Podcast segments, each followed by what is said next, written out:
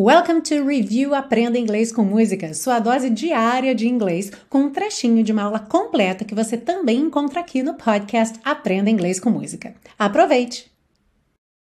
Agora a gente vai dar uma olhadinha naquele trecho que eu havia pintado alguns verbos de azul claro para chamar sua atenção. Então vamos ver por que será que eu chamei atenção para esses verbos. Bom, Voice of the Future, speak to me kindly.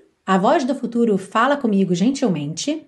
Ask for what I want and somehow it find me. Peço o que quero e de alguma forma isso me encontra. Somehow it find me. De alguma forma isso me encontra. Então, por que é que eu pintei esses verbos aí de azul, hein? Porque eles não estão com uma conjugação correta aqui, de acordo com a norma culta, certo? Quando a gente tem voice of the future, a voz do futuro, se eu fosse substituir por um pronome, I, you, he, she, it, ok? Eu, você, ele, ela, quem é que eu usaria para substituir a voz do futuro? It, certo? It.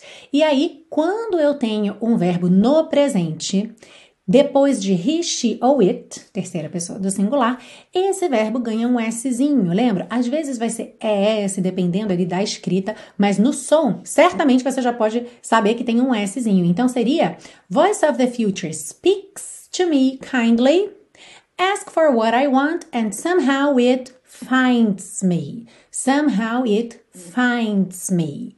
Alright?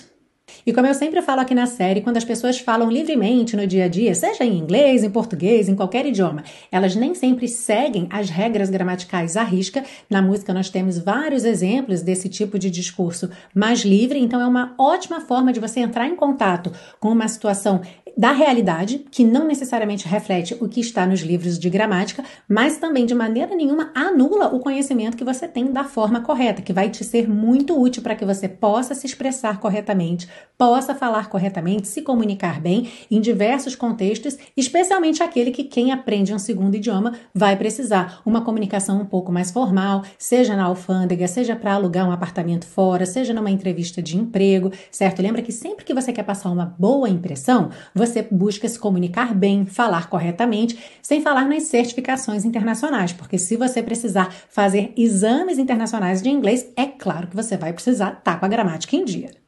E se você precisa de ajuda para construir esses pilares do inglês, conhecendo bem os sons do inglês, desenvolvendo uma boa pronúncia, conhecendo todas essas estruturas para conseguir transformar seus pensamentos em frases em inglês de uma forma eficaz, falando corretamente, expressando suas ideias claramente e com confiança, eu quero que você conheça o intensivo de inglês da Teacher Milena. Esse é o meu curso passo a passo que começa do zero, tem foco na fala e te oferece 30 dias de garantia incondicional.